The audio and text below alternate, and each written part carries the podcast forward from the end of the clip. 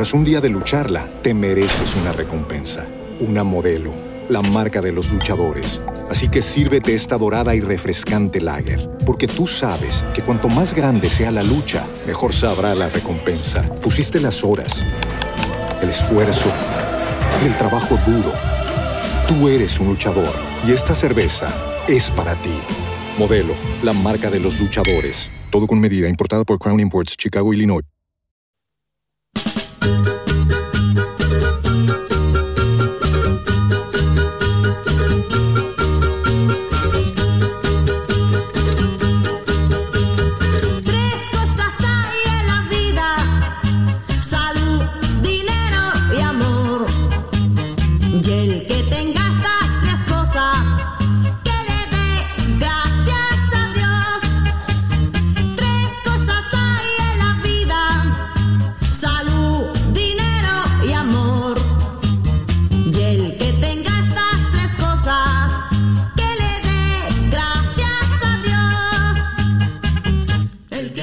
Pues no sé yo si son tres las cosas que hay en la vida y ni mucho menos sé si son estas u otras.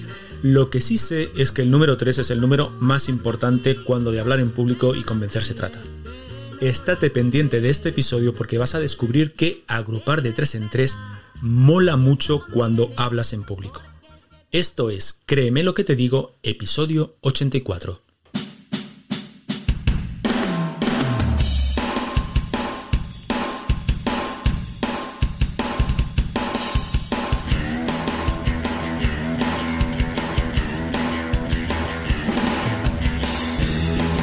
Bienvenido a Créeme lo que te digo, el podcast dedicado al mundo de la persuasión en el que te explico todo lo que tienes que saber para influir, convencer e inclinar opiniones a tu favor.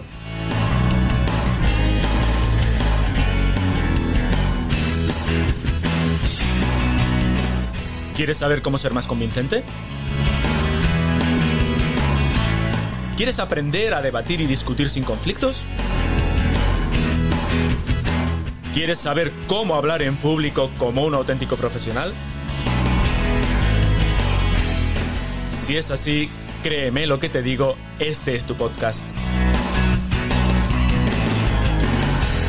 Soy Óscar Fernández Orellana y te voy a acompañar en esta aventura en la que descubrirás los misterios, técnicas y trucos para llegar a ser un auténtico maestro de la persuasión. ¿Estás listo? Comenzamos. Ojalá estés fantásticamente bien. Te doy la bienvenida al capítulo 85 de Créeme lo que te digo, el podcast en el que tratamos todas aquellas cuestiones relativas al mundo de la persuasión, el hablar en público y en general, ya lo sabes, las habilidades comunicativas necesarias para influir e impactar en los demás. Estoy muy contento, muy contento porque en el episodio de hoy voy a explicarte una de las figuras retóricas que más me gustan, que más utilizo y que más presente está allá por donde mires. Me estoy refiriendo a las triadas. Así que, como ves, vamos a añadir un capítulo más al conjunto de episodios que estamos dedicando a las figuras retóricas, esos eh, recursos estilísticos del lenguaje que nos permiten dotar de intención, de énfasis y de fuerza a aquello que decimos. Por situar la cuestión y para que aquellas personas que se unen al podcast en este episodio tengan más fácil enmarcar el capítulo de hoy, te cuento que inicié este repaso con el grupo de figuras retóricas que tienen que ver con dotar de un mayor énfasis sonoro a aquello que decimos. Así, en el capítulo 78 hablamos del subgrupo de las repeticiones y allí incluimos figuras como la anáfora, la epífora o el quiasmo. En el capítulo 80 hablamos de la descripción, con figuras como la analogía, los símiles o las metáforas. Y posteriormente, en el capítulo 82, hablamos de las enumeraciones, que también forman parte de este conjunto de figuras sonoras, insisto, estas figuras que consiguen que lo que decimos tengan un mayor impacto sonoro. De hecho, el capítulo de hoy eh, va a seguir tratando acerca de las enumeraciones, solo que de un tipo concreto de enumeración, aquella que agrupa a tres miembros, y de ahí su nombre, las triadas. Así que, pues, definir qué es una triada es sumamente sencillo, simplemente se trata de asociar o agrupar tres ideas relacionadas entre sí. Y además, en este caso, no importa si estas ideas tienen o no algún tipo de relación gramatical o fonética entre ellas. Eso da igual. El caso es que tengan algún tipo, algún tipo perdón, de vínculo entre sí. Por otro lado, los elementos que se repiten pueden ser nombres, pueden ser verbos, pueden ser adjetivos o adverbios, siempre y cuando, obviamente, lo que se diga tenga sentido, claro. Por ejemplo, fíjate, la famosa frase Beni vidi vici, el, famoso llegué, vi y vencí de Julio César, son tres verbos, pero tres cosas hay en la vida, salud, dinero y amor, de, eh, y amor, de la canción que hemos escuchado en la intro, son tres sustantivos. Pero es que podríamos decir, por ejemplo, que mmm, Jaime no encuentra novia porque quiere a la más guapa, la más lista y la más simpática de las mujeres, y estaríamos utilizando adjetivos para la triada. Así que la triada no deja de ser simplemente la concatenación de tres elementos que se refieren a una misma cuestión, a una misma cosa. Por lo tanto, aquí el tema no es tanto que es una triada, que insisto, como ves, es sencillo de entender, sino el efecto que tienen nosotros las triadas. Y la verdad es que nos encantan y por eso en la retórica antigua y en la moderna se han utilizado y se utilizan tanto. Y es que es, curioso el efecto que tiene en nosotros el número 3 y no es fácil, no es fácil averiguar el por qué agrupar tres elementos suena tan bien a nuestros oídos. Incluso en nuestro día a día y sin tener nada que ver con la retórica, las personas utilizamos las triadas de manera muy, muy natural. Por ejemplo, eh, fíjate, cuando estamos un poco enfadados con alguien, le decimos, mira, esto, esto y esto. Y lo hacemos incluso señalándonos los dedos de una mano. Pero no decimos esto, esto, esto y esto. Vamos, suena demasiado largo. A mí me parece que queda demasiado largo. No es que sea imposible, lógicamente, pero eh, solemos utilizar la triada. Mira, esto, esto y esto, ¿verdad? Incluso, eh, pues existen muchísimos, muchísimos elementos de nuestra cultura que agrupamos en una triada. Por ejemplo, fíjate, los tres reyes magos, o el Padre, Hijo y Espíritu Santo de los católicos, o el bueno, el feo y el malo de las películas o de la estrategia de precios en marketing. En fin, que hay muchísimos ejemplos que demuestran nuestra predilección por las triadas. Desde el punto de vista que nos interesa a nosotros, que es el, retórico, el uso del lenguaje para convencer, tal vez eh, el hecho de nombrar a tres elementos unidos genera una especie de, de sonoridad especial, ¿no? Y, y yo creo que, que genera una musicalidad que hace que lo que decimos, por un lado, se recuerde mejor y por otro, suene de una forma más rotunda, lo que lo convierte, eh, lo convierte en una especie de sentencia. Yo no soy una persona creyente, ya lo he comentado en, algún otro capítulo del podcast, pero claro, algunas oraciones me, me, suenan de haberla escuchado por ahí. Y por ejemplo, la oración del yo pecador utiliza una doble triada. Dice, pequé gravemente con el pensamiento, palabra y obra. Pero es que a continuación riza el rizo y dice, por mi culpa, por mi culpa, por mi grandísima culpa. Y sin entrar en valoraciones psicológicas de la cuestión de la culpa, es indudable que es mucho más categórico utilizar esta fórmula con la triada que si únicamente dijese por mi culpa una vez y ya está. Hay que tener en cuenta que además cualquier tipo de oración de hecho está pensada para que sea fácil de recordar, por eso adoptan fórmulas poéticas y no de prosa. Y por eso en realidad las oraciones utilizan muchas fórmulas eh, retóricas, utilizan muchos recursos retóricos. Como te digo, eh, Tres elementos además son fáciles de recordar. Por eso, en mis cursos de hablar en público, siempre recomiendo que no sean más de tres las ideas a desarrollar en la exposición, precisamente para encarnar esa especie de perfección del número 3 y favorecer que la audiencia recuerde los mensajes sin perderse. Por lo tanto, y como resumen de esta parte, las triadas, o te diría que las triadas nos gustan y funcionan bien porque, por un lado, al tener una especial, una especial musicalidad, se recuerdan mejor y por otro lado dota a lo que decimos de una solidez casi, eh, casi de sentencia o, o, sin el casi. Venga, avancemos un poquito más. Y como si esto fuese un podcast de moda, como el que por cierto tiene mi mujer, que se llama Loca por la Moda, mi mujer no se llama Loca por la Moda, se llama de su podcast. Vamos a ver con qué combina bien una triada. Fíjate, como buena enumeración que es, como eh, buena eh, relación de eh, elementos que se suceden, nuestras triadas funcionan muy bien, muy bien cuando se asocian con anáforas y cuando se asocian con epíforas. Si no recuerdas que es una anáfora y una epífora, te remito al capítulo 78 del, eh, del podcast. Por ejemplo, por ejemplo, en el libro del Éxodo, Yahvé le dice lo siguiente a Moisés.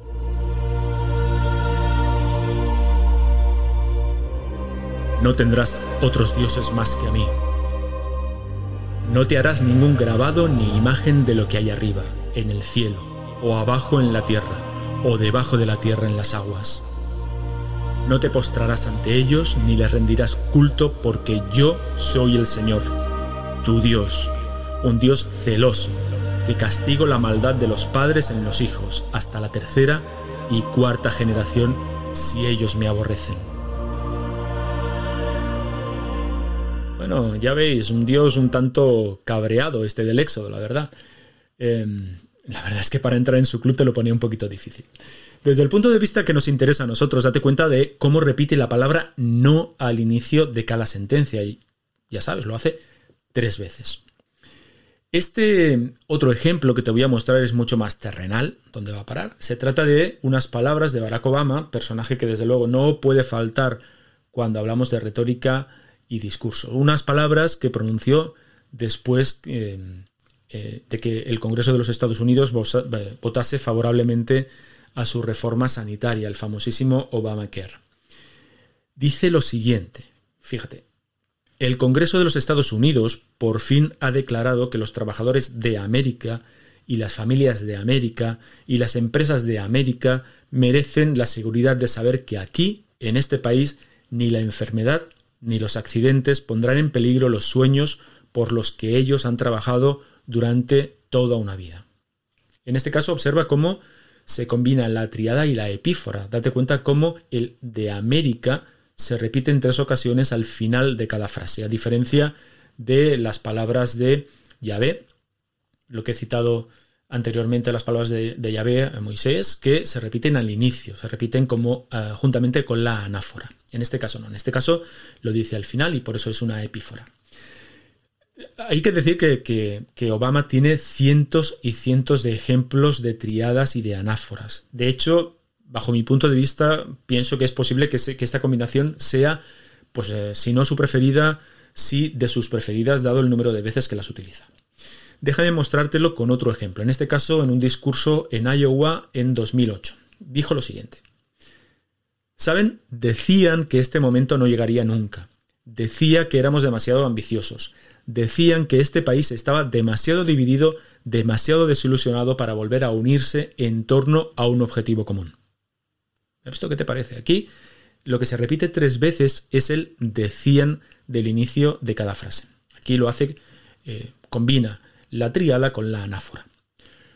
Otra combinación común de la triada es la, ah, la triada junto con la acumulación. La acumulación, bueno, como puedes imaginar, no es otra cosa que la reunión en un mismo periodo o lugar de varios pormenores en torno a un objeto o en torno a una idea para dar mayor claridad y énfasis precisamente a esta idea. Por ejemplo, si digo que la forma de hablar de Irene es clara, elegante y correcta, estoy utilizando la acumulación. Y además, como lo he hecho utilizando tres adjetivos, la he combinado con una triada. O sea que esto es sencillísimo, es así de sencillo, es combinar la acumulación, en este caso de adjetivos, pero podría ser de cualquier otro elemento, eh, de tres en tres. Otro ejemplo de esto, esta vez más clásico, son estas palabras de Cicerón en una de sus catilinarias. Nada tratas, nada maquinas, nada piensas, nada piensas que yo no sepa, no vea, no adivine. Así se las gastaba el bueno de Cicerón cuando hablaba en contra de alguien, en este caso en contra de Catilina. Además, como hemos dicho antes, con las triadas se forman sentencias, se forman axiomas o se, forman epifonemas. Un epifonema es, em, es una exclamación final que, digamos, redondea lo que se acaba de expresar, lo que se acaba de decir. Por ejemplo, cuando, cuando estás hablando sobre algo y terminas diciendo lo que hay que oír, eso es un, es un epifonema. Así que cuando se mezcla con una triada, se consigue un efecto realmente muy potente. Por ejemplo, imagina que alguien dice lo siguiente. Nos suben los impuestos, nos recortan las libertades, son un desastre en la, gestión, pero ellos, los políticos y enchufados, cobrando bien sus sueldos. Vosotros os lo habéis buscado votándolos. Como veis, es nos suben los impuestos, uno, nos recortan las libertades, dos, son un desastre en la, en la gestión, tres, ahí tenemos una triada, y el epifonema viene al final, cuando dice, vosotros lo habéis buscado votándolos. Esto, insisto, lo utilizamos, yo creo que lo utilizamos todos. Mm, por otra parte, no sé por qué me ha salido este ejemplo, no sé en qué estaría pensando. En fin, el caso es que parece que cuando amontonamos palabras, la frase suena más rica, suena más profunda, suena más rotunda. No sé si me explico. En cualquier caso, recuerda lo que ya he comentado también en otras ocasiones. Las figuras retóricas embellecen el discurso, le dan fuerza persuasiva, pero por sí solas no pueden convertir en relevante un contenido vacuo, un contenido vacío.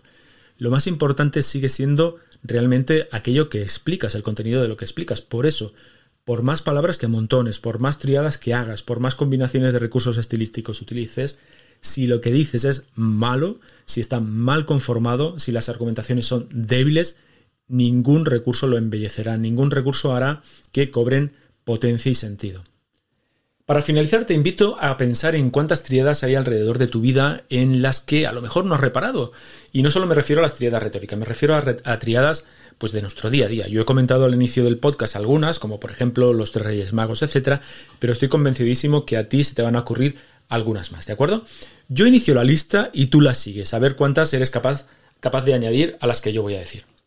¿Estás preparado? Venga, voy con ellos. Un, dos, tres, respondo otra vez. Oro, incienso y mirra, la pinta la niña en la Santa María, los tres cerditos, los tres mosqueteros, planteamiento, nudo y desenlace, etos, logos, patos, podium, eh, por ejemplo, eh, oro, plata y bronce, preparados, listos ya, sujeto, verbo y predicado, poder legislativo, ejecutivo y judicial, reino animal, vegetal y mineral, limpio, fija y de esplendor, que es el lema de la Real Academia de la Lengua, liberté, égalité y fraternité, que es el lema de la República Francesa, 6666, que es el número de la bestia, Bond, James Bond, Just Do It, el lema de Nike, etcétera, etcétera, etcétera.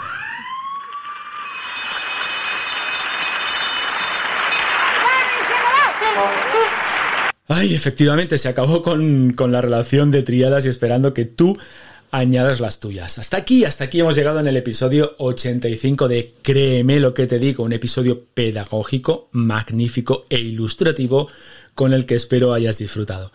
Si es así, háblale del podcast a tus amigos, difúndelo en tus redes, hazlo llegar a otras personas y así, bueno, ya sabes que me ayudas a que, a que esta aventura siga adelante. Por otro lado, por otro lado, muchísimas gracias por tus 5 estrellas en Apple Podcast y tus me gusta en la plataforma desde la que me escuchas. Eso pues también me ayuda muchísimo a dar visibilidad al podcast. En 15 días más, en 15 días nos volvemos a encontrar. Será el episodio 86 de Créeme lo que te digo. Hasta entonces, hazme un favor, sé convincentemente feliz. Hasta luego, persasores.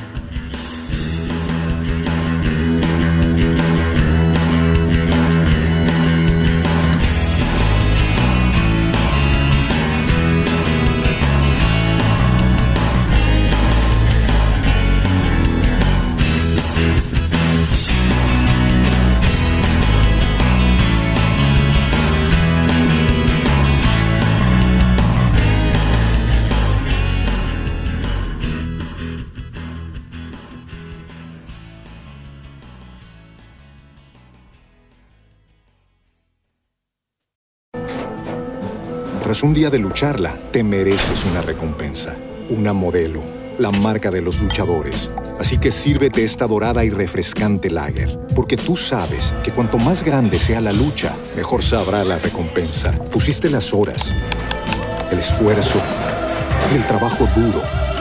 Tú eres un luchador y esta cerveza es para ti. Modelo, la marca de los luchadores. Todo con medida, importada por Crown Imports, Chicago, Illinois.